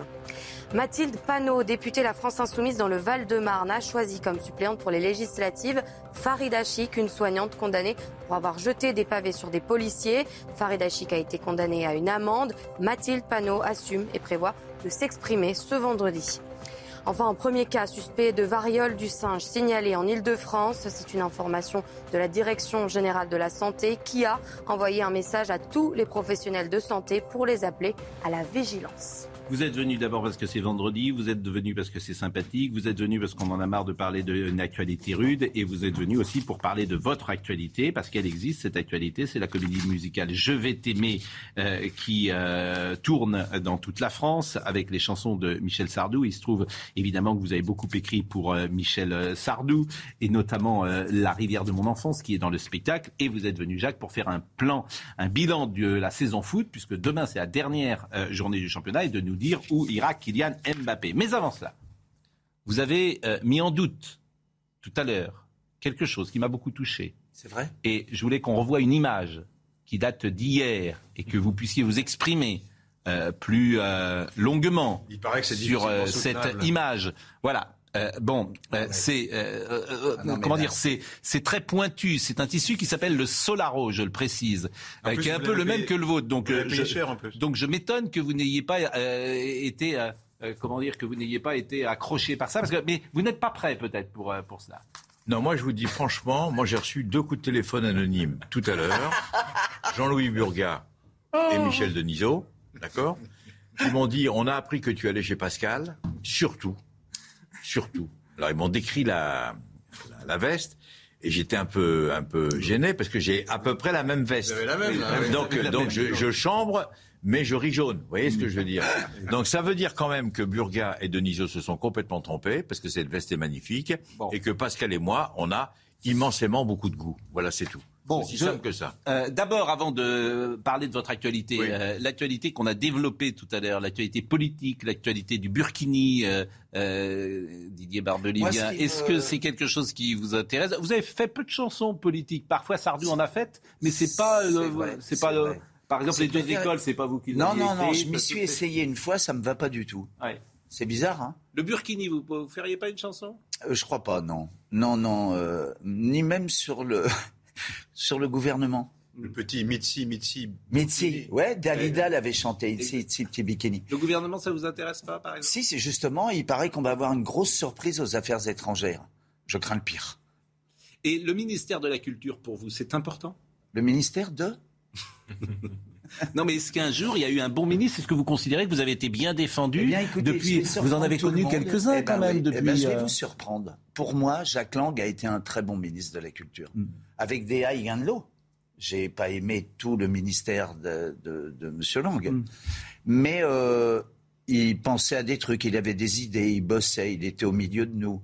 Après, euh, on aimait, on n'aimait pas politiquement. C'était l'arrivée des socialistes. On était passé de, de l'ombre à la lumière, on s'en souvient. Mais c'est un homme qui a Hmm. Mais c'est vraiment quoi un bon ministre de la. Culture pour C'est un l'artiste type que qui vous est êtes? proche, qui, qui, par exemple, moi j'avais des différends avec M. Lang. Il n'hésitait pas à me recevoir, à, déjeuner ou même dîner avec moi, et on pouvait se parler et tout dire. Euh, Aujourd'hui, on rase les murs. Faut pas dire ça. Ouh là là, j'espère que vous exprimez pas dans ce sens-là. Le président, si vous voyez ça, quelle horreur. Bon, et aujourd'hui, vous avez un nom, par exemple, euh, une idée à soumettre, euh, une- Non. une personnalité. Bah, qui, J'aimerais euh, quelqu'un qui soit un peu moins transparent que, que la dernière euh, ministre qu'on a eue. Vous, avez trouvé, vous trouviez que Roselyne Bachelot. Bah, elle était n'était pas, elle était pas, non, elle n'était pas, euh, elle était pas parmi nous. Elle n'était pas. C'est compliqué, hein, parce que euh, dans le ministère de la Culture, vous avez Et tellement. vous avez été de- aidé quand même. Pardon? On a été Aider les artistes. aidés. Bah, financièrement, vous avez été Ah pendant, non, non, non. pendant le Covid. On a aidé les, les producteurs On de a- spectacles, les, les théâtres, Les charges sûrement, ont les été salles de, décalées. de concert. Quelles charges Pour les producteurs, pour les directeurs de théâtre? Je connais pas d'artistes. Et pour les aidé. intermittents du spectacle, vous n'avez pas eu euh, Bah, quelques... les intermittents sont les intermittents. Il n'y a pas, il y a pas d'aide particulière. C'est-à-dire que vous, par exemple, les revenus depuis euh, deux ans euh, sur scène. Bah non, personne m'a appelé en me disant vous n'avez pas chanté, euh, il vous. faut- Mais de toute façon, moi, je suis contre ça. Je suis contre les aides. Je trouve que quand on fait euh, profession de saltimbanque, on prend des risques. On a des hum, comment dire On a des réussites que les autres n'ont pas. Et je vois pas pourquoi on aurait des aides. Alors, même question peut-être à à Jacques, mais en sport, est-ce que vous attendez Parce que le ministre des Sports va être important. Pourquoi? Parce que c'est les Jeux Olympiques de 2024. Et la Coupe du Monde. Euh, Et la Coupe du Monde de rugby. Et la Coupe du Monde de rugby. Pareil, euh, pareille question, est-ce qu'il y a un ministre des Sports, depuis le temps euh, que euh, vous suivez le sport, qui vous paraît avoir été euh, Moi, un excellent ministre? moi, j'ai adoré euh, Marie-Georges Buffet, qui a été une grande ministre des Sports. Pourtant, euh, vraiment, non, mais vraiment une, une grande ministre des Sports. J'ai adoré. Je trouve qu'elle s'est euh, impliquée d'une manière assez exceptionnelle. J'ai adoré Jean-François Lamour aussi. Et je trouve que le fait de prendre un ancien sportif, euh, je veux dire, c'est une bonne idée. C'est pas, c'est pas. Euh, de temps en temps, c'est- il y a eu Guy Dru, il y a eu. Alors moi, je garde comment? Alain Calmat. Alain Calmat. Il y a eu des. Il y a eu, Roger on a eu, Roger- on a eu des. Franchement, on a eu des Et bons. on vous le ministres des Sports. proposerait. Vous seriez un bon ministre des Sports vous? Non, pas du tout. J'ai pas le niveau. non, je vous le dis franchement, j'ai pas le niveau. Moi, je préfère aller jouer avec mes amis du Variété Club de France tous les dimanches. Mais ça veut dire quoi le Aller, niveau aller à C'est Europe quoi 1, le profil aller à Europe 1 régulièrement. Mais ça veut dire voir quoi mon ami Daniel Barbelivien, Oui. venir ici sur votre plateau, Mais ça veut me, dire- me marrer. Oui, Voilà. et ben, eh ben, peut-être que c'est ça Oh qu'il faut- mais pourquoi Mais. Bah non, peut-être que c'est ça qu'il faudrait. Vous seriez. Mais les règlements, il y a des petits hommes gris pour mettre en place les règlements, mais peut-être que vous insuffleriez. Insuffleriez, euh, euh, comment dire, euh, un, un esprit. euh, un- Oui, pourquoi pas, mais je sais pas du tout. Franchement, je sais pas si j'ai le niveau. Voilà, c'est tout. Franchement, bon, voilà, je, Carl je suis pas Olive, sûr de moi. Votre ami Carl Olive qui est aux variétés, il va être euh, ministre des Sports? Ah, je le souhaite de tout mon cœur. Oui. Voilà, mais bon, c'est pas moi qui décide. Hein. Bon, a priori, le problème, c'est que c'est plutôt une femme. euh, C'était Roxana Maraciné à nous cette fois-ci. Puis ce sera forcément euh, une autre femme, sans doute, oui. On parle de la directrice générale de la Fédération française de tennis. Amélie euh, Oudéa Castera. qui- Voilà, pourquoi pas. Qui était. euh, Mais, peut-être de- que. Chez nous, ils nomment jamais un mec du, du bâtiment à la culture. Jamais. Ah non, jamais. Jamais il y a eu un artiste. Ah, jamais, Il y jamais. a eu Malraux, qui était un Mais oui, écrivain. que- Malraux, un écrivain. Non, mais Malraux, c'était, c'était plus qu'un écrivain. C'était l'ombre portée du général. je- Oui, mais c'est quand même un ministère qui a été inventé pour qu'il y ait des artistes dans ce ministère. Ouais. C'était pas un ministère Ah ben, il y en a de, pas. de, de politique politicienne. C'était Ouais. ça. C'était la Il grande. est drôle, attends, mais il y en a pas, il y en a jamais eu. Ah, bah, Malraux quand même, à part Malraux. Malraux, c'est- c'était pas. c'est haut de gamme, quand même. Oui, mais enfin, c'est c'est pas un artiste. c'est un Ah, écrivain. c'est un Non, écrivain. mais c'était un écrivain, mais surtout, c'était la. Comment dire il, il faisait partie du manteau du général. Bon, on commence par le foot un Allez. peu Euh, Mbappé Alors je vais vous dire, c'est simple. Si Mbappé annonce cet après-midi ou demain qu'il reste au Paris Saint-Germain, Oui. je veux dire, euh, il pourra faire le match euh, de, de, de samedi soir contre le Football Club de Metz tranquille. C'est-à-dire qu'il faut qu'il trouve une solution pour que le match de Metz, je veux dire, soit une fête pour fêter le dixième titre. Non, mais c'est dimanche qu'il va l'annoncer. Il va l'annoncer. Non, après. mais non, non, je- non, non. Il a dit qu'il annoncerait cet après-midi ou demain ou dimanche. Attendez, c'est donc c'est mauvais signe.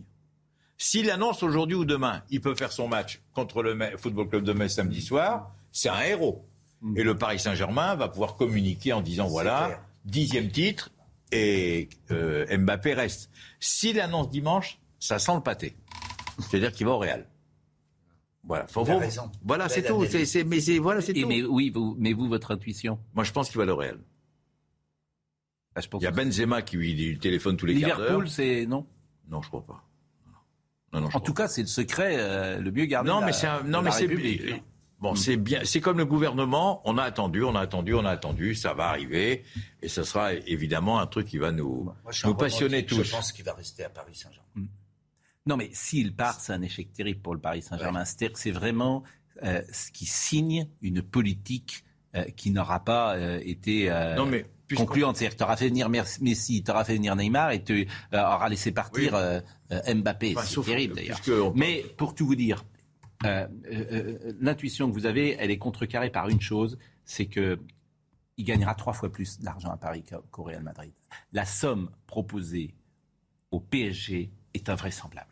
Non, mais est-ce que Par le PSG est la un- priorité Oui. de Mbappé maintenant Je ne quand tu crois gagnes pas. trois, de 1 à 3, Voilà. de 1 à 3, euh, Jacques, euh, euh, tu commences à réfléchir. Pas convaincu. Bon, enfin bon, Ah, c'est vous bon, ça n'engage que convaincu, moi. hein, mais, ça mais- n'engage que moi. hein. mais- mais cette somme est tellement euh, invraisemblable avec une prime à signature, avec euh, des contrats, que effectivement, tu peux imaginer, tu peux imaginer que euh, il reste au, au- au Paris Saint-Germain. Le PSG joue gros. Hein.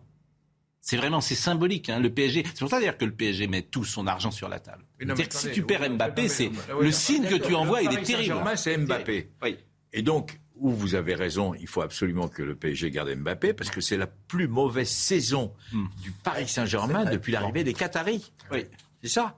Donc il faut qu'il se Bon, vous l'avez aimé cette euh, saison? Vous avez aimé Ah, les moi, j'ai adoré, débordements? J'ai adoré. Les supporters, tout ça, ça Moi, vous en j'ai- alors, on, va, on va- on peut en parler si vous voulez, mais moi j'ai adoré. euh, D'abord, j'ai adoré un truc formidable la victoire du Football Club de Nantes, sans aucune démagogie, je veux dire, par rapport à vous. Et je crois, j'étais tellement content que Nantes gagne, même si j'ai des affinités pour l'OGC Nice, euh, pour Antoine Comboiret, pour euh, Valdemar Kita, parce que Kita, on peut penser ce qu'on veut de lui, c'est son pognon.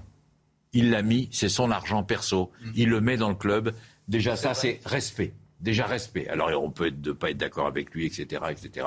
Mais donc, en tous les cas, sais- j'étais tellement content. Et il va rester. Et il va rester. Et il va Il va rester. rester. D'ailleurs, normalement, je me suis mis d'accord avec vos équipes, on devrait avoir une magnifique photo de vous avec la Coupe de France de football. Oh non, Voilà, regardez. arrêtez. Parce que quelque part. Non, mais que- attends, non, non, mais arrêtez, non, enlevez la non, photo. non, non, mais je vous non, non, assure. non, non, faut pas Non. l'enlever parce que il y a 10 ans, Non. vous étiez au FC Nantes. Arrêtez, Vous êtes un arrêtez, le détonateur de cette victoire. Non, arrêtez. Je ne pouvais pas garder ce secret pour moi plus longtemps. C'est impossible. Arrêtez. D'abord, je ne sais pas garder un secret. Arrêtez, arrêtez, parce que vous me rendez pas service. Mais parce que oui, je n'ai pas mais que, attendez, je n'ai pas que des amis. Mais c'est sympa. Je suis Attendez, d'accord avec vous, mais c'est vrai que le passage, je l'ai souvent dit aussi, non, n'avait pas été une réussite. Mais, peu- mais Pascal, je vous coupe, peu importe. C'est formidable. Ce sont vos amis. Vous avez été fêter la victoire avec eux. Et pourquoi pas Moi, j'ai été fêter la victoire avec les Girondins de Bordeaux parce que j'avais des amis. Avec la Saint-Etienne. Il faut assumer. Surtout Nantes. Didier Bah, moi, j'adore ce c'est formidable. Audrey Berthaud. Audrey Berthaud, et on parle euh, avec Didier de Je vais t'aimer. Cinq personnes mises en examen à Bourges après le démantèlement d'un réseau de proxénétisme exploitant une dizaine de jeunes femmes d'origine bulgare. Âgées de 27 à 59 ans, ces cinq personnes ont été mises en examen du chef de proxénétisme aggravé. L'INSEE estime qu'entre mars 2021 et décembre 2021, la France a enregistré une surmortalité de 95 000 décès. Les experts de l'Institut pondèrent le bilan de l'effet moisson. Le virus de la Covid a accéléré le décès de malades déjà condamnés à d'autres maladies, mais la Covid a également réduit d'autres causes de mortalité, notamment les accidents de la route. Le pape François et Bono, le chanteur de U2, lance un mouvement éducatif international à l'Université de Rome. Le mouvement a commencé par des projets éducatifs créés pour les enfants des zones défavorisées de Buenos Aires et s'est depuis étendu à un réseau mondial. En fait, vous commentez l'actu en permanence, parce que même Non, sur le pape possible. François, mais vous je peux pas me savez- retenir. Le pape François et Bono, c'est un mouvement, mais les mecs, non. Franchement, non, mais je veux dire. Pourquoi pas Tu veux pas qu'on aille au Vatican? T'as pas une idée, Laurent qu'on fait... Tu veux pas qu'on lance un mouvement tous les Ben deux? si, on devrait lancer un mouvement. Avec Pascal? Ouais, une fronde. Les cheveux. Les cheveux Avec l'archevêque de Paris. On est bien là. Quatre. Mon Nathan, il virait d'office. Lui, regarde, trop jeune. Bon, euh, c'est quoi le spectacle Je vais t'aimer Alors, on en Euh, revient à Nantes. Oui. On a quitté Nantes, on retourne à Nantes. C'est un spectacle que je suis allé voir à Nantes, dans la bonne ville de Nantes. 4500 personnes pendant les deux soirs. J'étais vert. Qui fait 4500 personnes aujourd'hui dans une salle de province? En fait, c'est la remise en, scène, en, histoire, un storyboard, une belle histoire racontée par un, figure-toi, un Québécois. Il s'appelle Serge Denancourt, je me suis renseigné. Il a refait tout un scénario autour des chansons de Michel Sardou. Or, quand tu entends les chansons de Michel Sardou depuis des années et des années, tu te dis elles sont figées, elles sont comme ça, elles sont posées dans le temps. Il y a... eh ben, le mec, il a, il a inventé une histoire autour de ça et la troupe est à tomber par terre. Mais euh, le spectacle tourne, vous l'avez vu à Nantes, Ah mais oui. il va être dans toutes les villes, Bah, bien il- je crois qu'il commence même à Paris. Enfin, je crois pas. Je suis sûr. Il commence à Paris ce soir. Je crois qu'il joue à, tous les week-ends à Paris. Tous les week-ends jusqu'à je sais pas combien. l'été. Et vous avez raison, c'était au Zénith de Nantes peut-être Ouais. euh, Magnifique. 4500 Non, mais attendez, les gars. Une troupe de chanteurs français qui savent chanter, se déplacer, danser, jouer la comédie. Moi, euh, t'as l'impression d'être à Broadway, mais en, en français. Et avec les chansons de Sardou, tu peux pas faire plus français que ça. Alors, euh, vous, vous avez beaucoup écrit évidemment pour Michel Sardou. Ah, oui, enfin, j'ai Un peu, Oui, euh, non, disons, non. un peu, Ouais. beaucoup à la folie. Et on va voir euh, une- un extrait d'une chanson que vous avez écrite, qui est une chanson formidable, qui est La rivière de mon enfance. Ah, que de vous- notre enfance qui chante à trois maintenant. C'est un trio.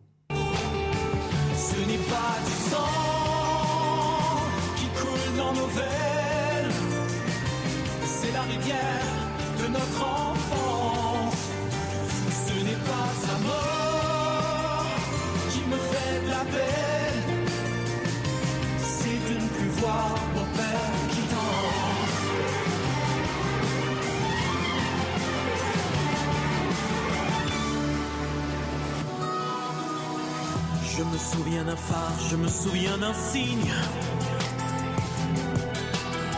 D'une lumière dans le soir d'une chambre anonyme. Je me souviens d'amour, je me souviens des gestes. Le fiacre du retour, le parfum sur ma veste. Une tard, bonne chanson, c'est évidemment euh, une mélodie, c'est euh, euh, des paroles, mais c'est aussi du souffle et de l'émotion. Et c'est toujours euh, très difficile de trouver la, la- la note juste de l'émotion. Mais celle-là, et ça, on retrouve toujours ça un peu dans votre dans vos grandes chansons, on retrouve quelque chose qui est toujours au bord des larmes, Didier. Mais c'est aussi la mélancolie. Oui, la mélancolie, ça j'accepte, mais c'est Oui. surtout aussi la rencontre avec un, le public. Euh, nous, on n'écrit jamais que des mots et de la musique. Si ça n'arrive pas à séduire euh, euh, Laurent, euh, toi, n'importe qui. Et c'est un mystère à chaque fois la mélodie. Hein c'est un mystère à chaque fois, évidemment. Oui, de non, trouver mais- la mélodie. Bon, c'est Oui. tellement. Et celle-là, là elle est. essayer de. Jacques Vendrouille me chante euh, du Hervé Villard très bien dans les, Régulièrement. dans les coulisses. C'est pas une connerie. C'est c'est pas une connerie, c'est vrai. Dans les studios d'Europe 1. Ouais, ouais. Et Cinquième d'Europe 1, cinquième fois. Il a reconnu, euh, et le, le gars, il a craqué sur une chanson qu'Hervé avait écrite dans les années 70, qui s'appelle Rêverie, que peu de gens connaissent et qui est une chanson magnifique. J'adore. Je Donc, salue- Allez voir, je vais t'aimer. Allez voir, je vais. Il y a deux trucs. Il chante haut là, hein, il chante Ouais, plus ils haut chantent- que. ils chantent sérieux, les mecs. Ouais. Il y a deux trucs à voir, les gars. Je vais t'aimer sur la scène euh, du musical parisien. Et Mm. dès que ça sort, Top Gun sur les écrans. J'ai vu le film hier soir. et et c'était invité par. Par qui? J'ai vu le film. Invité par. Je sais pas, vas-y. Europe 1. Ah oui, 1 Six Enfin. fois, six fois. Jacques. Attends, attends. euh, Vidal Constance, Vidal Constance, ouais. Constance, euh, Benguet vont être contents, normalement, normalement. ne te fais- Bon, normalement. Mais, mais je vous ai vu en photo avec Michel Platini précisément. Pourquoi vous étiez en photo avec Michel Platini et toute la team Europe 1 pour Oui, le coup. euh, Et il y avait Jean-François Pérez. Donc je me suis dit tiens, vous préparez quelque chose euh, avec Europe 1 et Michel Platini? Nous échangeons. Non, mais C'est-à-dire que vous le pre- vous- il va être consultant pour la Coupe du Monde. sais rien avec s'il va être consultant euh, pour euh, 2000, euh, Europe 1. Nous échangeons avec Michel. Platini. C'est vous qui avez mis la photo sur les réseaux Mais sociaux. bien sûr, mais, mais bien Donc sûr, vous étiez avec l'accord, à- de, avec l'accord de Michel, avec l'accord de tout le monde. Et d'Europe 1. Et d'Europe 1. Neuf fois. Voilà. Neuf fois. à dix. Voilà. Si on n'est pas augmenté à la fin de la saison. Bon, Si on ne reçoit rien. pas un, un Ah, mais SMS je tout comprends à l'heure de félicitations, c'est que je, Je ne comprends, comprends rien pas. du tout. Vous me mettez quand même en difficulté. Je rappelle que. euh, Mais vous êtes à RTL, je sais, vous faites un total triomphe. RTL, le concurrent de. De- je, je, je salue, je salue euh, l'ami Michel Drucker qui nous regarde. Alors Michel, euh, tous les matins ou souvent, en tout cas, il nous regarde et il fait son sport en même temps. Il fait du vélo. Euh, Il y a beaucoup de gens qui nous, alors j'entends ça, qui disent ah mais je vous écoute le matin puis je fais mon vélo ou je fais du rameur ou je fais etc. Bon et euh, il, euh, il vous demande quelque chose. Il vous demande de chanter le cinéma d'Audiard. C'est tout ce qu'on aime, le cinéma d'Audiard. Ah il oui, demande ça quelques notes de Bah, donc euh, spécialement pour lui. Le cinéma d'Audiard, un dialogue au comptoir, de l'amitié qui passe, comme les trains banlieusards de la gare Montparnasse. C'est pas facile à Capella à 10 heures du matin, mais je vais me rattraper, je viens le 8 juillet. Ne ratez pas ça. Ah ben oui, il annonce. Guitare. C'est-à-dire que la dernière émission qu'on fait, parce qu'on Euh, part- on tous prend quelques ans. jours de vacances le Ouais. vendredi, je dis à Didier, euh, viens avec ta guitare et euh, on, On fait la toujours. chantera, le cinéma ben, de vous, serez, vous étiez là la dernière, c'était un vendredi. oui, je crois. Ah ben vous avez oublié.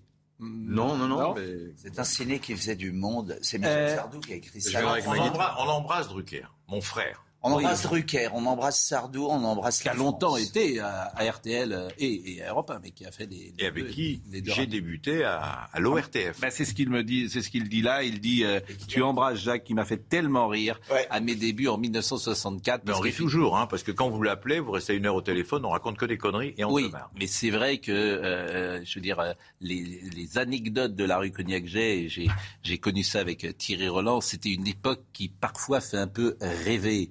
Euh, paraît-il euh, que euh, celui qui dirigeait euh, la, la rédaction avait un chien et il l'avait appelé... euh, Lucullus. Ar- Arsouille, non? Non, le- et il lui disait, il avait dressé, il disait fais le citrone. Fais le citrone. Et il fait comme ça. Non, c'est vrai, c'est pas des conneries, c'est vrai. C'était qui? C'était Raymond Marcillac, C'était non? Raymond Marcillac. Donc il a, premier patron. il l'a fait dresser en lui disant fais le citron. que, que, Léon, que, que la mémoire de Léon Zétron me, Non, me mais pardonne. avait- et bon. des- y avait mais mais c'est vrai que vous- vous- toute votre vie, enfin vous êtes un grand enfant et vous avez fait des blagues de potache. Toute ma vie. Toute votre vie. Et je continue. À Europe 1. Oui, bon, d'accord. Ne soyons, ne soyons pas lourds. Ne soyons pas lourds. Bon, je vais t'aimer. Écoutons, euh, je vais t'aimer quand même parce que ça, c'est une su- sublime chanson. C'est Jacques Revaux. Jacques, bah, les- tout- pratiquement 80% ou 90% des mélodies sont de Jacques Revaux. Les paroles, souvent, de Michel Sardou, on oublie de le dire. Et là, le texte, c'est Gilles Thibault, Michel Sardou. Ah oui, c'est Gilles Thibault. C'est presque un pendant d'ailleurs de. Gilles Thibault, au hasard, c'était l'auteur de Comme d'habitude. Ah oui. Hmm. L'auteur de, la, de, des paroles Ouais. et de Que je t'aime. de Oui, de que je t'aime. Mais le je vais t'aimer, c'est le pendant de que je t'aime. Euh, dans l'histoire, paraît-il, c'est que on lui avait demandé, Sardou avait dit, voilà, fais-moi un, un que Oui, je t'aime pour moi. oui, pour moi, ouais. Donc il y a que je t'aime Sardou et je vais t'aimer, euh, qui est une chanson sublime avec. euh, Les deux sont magnifiques. ah bah, les deux sont magnifiques. Alors écoutez, euh, écoutez cela et c'est la bande-annonce de la comédie musicale. Je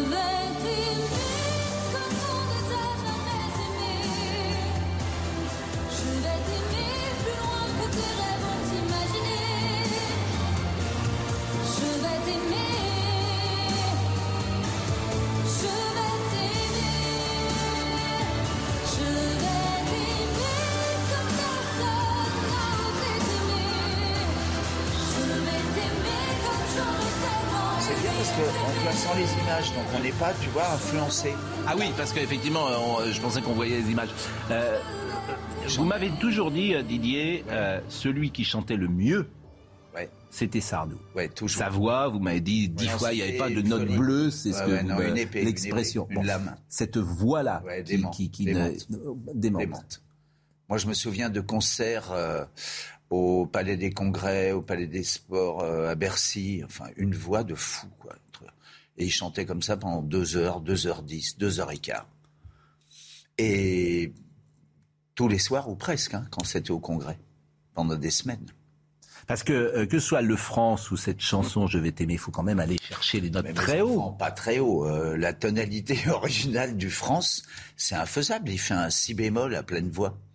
Mm. Enfin, Jacques Revaux, si tu nous regardes, il est responsable de ça, Jacques. Moi, je me disais, mais comment on fait pour faire ça? Parce que en plus, c'est pas l'idée de le faire au studio. Parce qu'au studio, euh, t'arrives en forme, bien entraîné, et tu le fais. Et tu dis, mais quand je vais devoir la chanter sur scène, pourquoi? T'es sûr tous les soirs de passer le si bémol? Tu vois ce Alors le si bémol, moi évidemment, je suis pas technicien comme vous. Euh, T'entends la hauteur? C'est On un si bémol d'une gamme, une gamme élevée, hein, déjà. Mais c'est Non, mais ce qui est extraordinaire avec Didier, c'est que il parle de techniquement des chanteurs et notamment de Michel Sardou, Sardou comme nous on parle des footballeurs. Bah oui. C'est-à-dire on dit Ah, quel beau but, Le- quelle, quelle belle reprise de volée, etc. vrai. Et il y a une il y a Les quelque chose de volée, nous, c'est les notes. Un, un truc affectif qui est les on- notes. il a une admiration pour les chanteurs pour qui il écrit et moi j'ai une admiration pour les footballeurs de j'aurais rêvé être footballeur. Mm. Donc c'est ça qui est magique quelque part, c'est qu'on a de l'admiration pour le métier qu'on fait. Tu sais, euh, même Aznavour, 92 ans, je vais l'écouter au Palais des Sports. Tout d'un coup, j'entends l'intro de Paris au mois d'août, dans la tonalité d'origine. Mais je me dis, c'est pas possible. Comme il avait à la chanter un octave en dessous. Pas du tout. Il y arrive. Il y arrive. Debout sur l'accélérateur, certes, mais il y arrive. Mais techniquement, généralement, euh, dans une voix classique, euh, Hmm. on a un octave. Et il y en a qui en deux, trois. Euh, écoute, quand du des- au là au aussi. Michel, c'était plus de deux octaves. Un chanteur comme Sardou, c'est plus de deux octaves. Euh, Goldman aussi.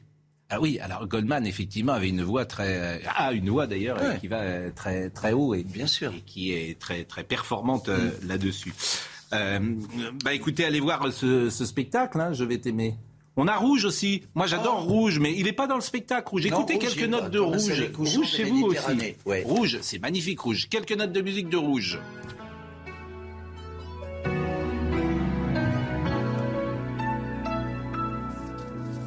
rouge, comme un soleil couchant de Méditerranée. rouge. Comme le vin de Bordeaux dans ma, tête étoilée. Rouge. Après, c'est plus dur. Hein. Comme le sang de l'eau Ah, c'est coulant sur un cahier. Rouge. c'est en fa Comme la qui recouvre le désert de Judée. Attention, ça va partir. Un, deux. Rouge. Comme les joues d'un enfant quand il a trop joué. Rouge. Comme la pomme qui te donne le Un parfum du péché. Rouge. Comme le feu du volcan. Euh, Vous avez dit tout à l'heure sur un fa majeur. Vous reconnaissez toutes les notes immédiatement? Euh, c'est pas immédiat, mais en général, oui, je reconnais la tonalité des chansons. C'est mystérieux le- pour ceux qui connaissent mal ou pas la musique. C'est toujours un mystère. Et vous n'imaginez pas euh, en fait l'envie qu'on a. euh, on, on de, de chanter, mais on, aime, on, on envie ceux qui connaissent euh, aussi, qui maîtrisent ça. Voilà. Surtout quand, on est, surtout quand on est amateur comme moi, donc on voit l'extrême Ah, mais lui, il difficulté joue. de la chose. Il est amateur, mais quoi, mais- c'est un coquinou. Il, il joue dans, la- il a eu un groupe, lui. Oui, mais Je sais. Alors, guitare, juste, juste un mot de Labro, parce que chaque euh, vendredi, je vous propose un, un extrait de Michel. il est sur Europe De, Phi- non, Philippe Labro. euh, et Philippe Labro, il est sur C8 chaque dimanche soir. Vous savez, et, c'est un, un homme que j'aime énormément. et bien, et qui a écrit des chansons également, euh, notamment très, très pour bien. euh, Johnny. Et là, il, il se- il sera avec Antoine Decaune. Et Antoine Decaune, dans cet extrait, parle de son amour pour l'Angleterre. Qu'est-ce qui vous attire tellement chez les Anglais? Euh, J'adore les Anglais. Mais- J'aurais, aimé euh, être anglais en fait. Ah oui? Ouais, parce que les, les- les Anglais ont d'abord un sens de, de l'humour qui me convient tout à fait. Euh, ils arrivent à relativiser absolument tout grâce à cet humour. Et c'est un humour qui est assez absurde, non sensique. Et j'aime bien ça. J'aime bien ça. Je suis toujours. Je, je- je suis très sensible à l'esprit français. Mais, euh, mais l'humour français, vous savez, il y a toujours un- une ouverture, un début, un milieu, et puis la, la fameuse euh, chute. Et, et je trouve qu'il y a suffisamment de chute dans l'existence pour, euh, pour ne pas s'en infliger dans l'humour. Bon, ben, vous nous avez fait du bien. Franchement, parce qu'on a eu une semaine difficile, une actu difficile. Vous voulez dire un dernier monsieur le Un petit Jacques clin d'œil au Racing Club de Strasbourg, qui va peut-être faire une Coupe d'Europe. Il y a dix ans, jour pour jour, ce club était en CFA 2, la cinquième division. Le travail extraordinaire de Marc Keller et de ses équipes. Je trouvais, j'ai été passé euh, quelques, une journée avec euh, Marc il y a quelques jours pour euh, Europe 1. Et donc, euh, voilà. Et je, je rappelle, pour conclure, et Pascal ne oui, m'en oui, voudra 14 pas, fois. que demain soir, 21h, multiplex, Sur Europe. sur Europe 1, les 10 matchs en direct. Voilà. Bon. Comme à la belle époque. Vous étiez la parfait. vraie radio. Mais vous étiez, vous étiez parfaits tous les 15 deux. c'est- Vous étiez êtes- Audrey Missirac a été à la réalisation, Jean-François Coulard était au son. Merci à Mélanie à, à la vision. Martine Lançon, euh, belle semaine passée avec elle et, euh, et Arthur euh, Murioyo également. Marine Lançon, j'ai dit Marine Lançon Oui. Non, elle me dit, j'ai dit, non, non, j'ai dit Marine Lançon. Non, non. Et je remercie également tout le service programmation, Claudie Jacquin, Valérie Weber, Pauline Fleury, Diana Kerfala, Nicolas Nissim, Éléonore de Vulpillère et Godefroy Fleury. On le dit à chaque fois, mais ils font un travail formidable. C'est eux qui vous appellent, qui euh, les calent votre, tous. qui calent votre euh, taxi, qui vous bichonnent, qui vous accompagnent, qui vous disent ce qu'on va dire dans l'émission, qui font un vrai travail de journaliste, de recherche, etc. Donc qu'ils en soient ici remerciés. Merci. Merci à vous tous. Merci, vraiment merci. C'était bien que vous soyez là. Jean-Marc Morandini dans une seconde. Et on n'a pas de When you make decisions for your company, you look for the no-brainers. If you have a lot of mailing to do, stamps.com is the ultimate no-brainer. Use the stamps.com mobile app to mail everything you need to keep your business running with up to 89% off USPS and UPS. Make the same no-brainer decision as over 1 million other businesses with stamps.com. Use code PROGRAM for a special offer. That's stamps.com, code PROGRAM.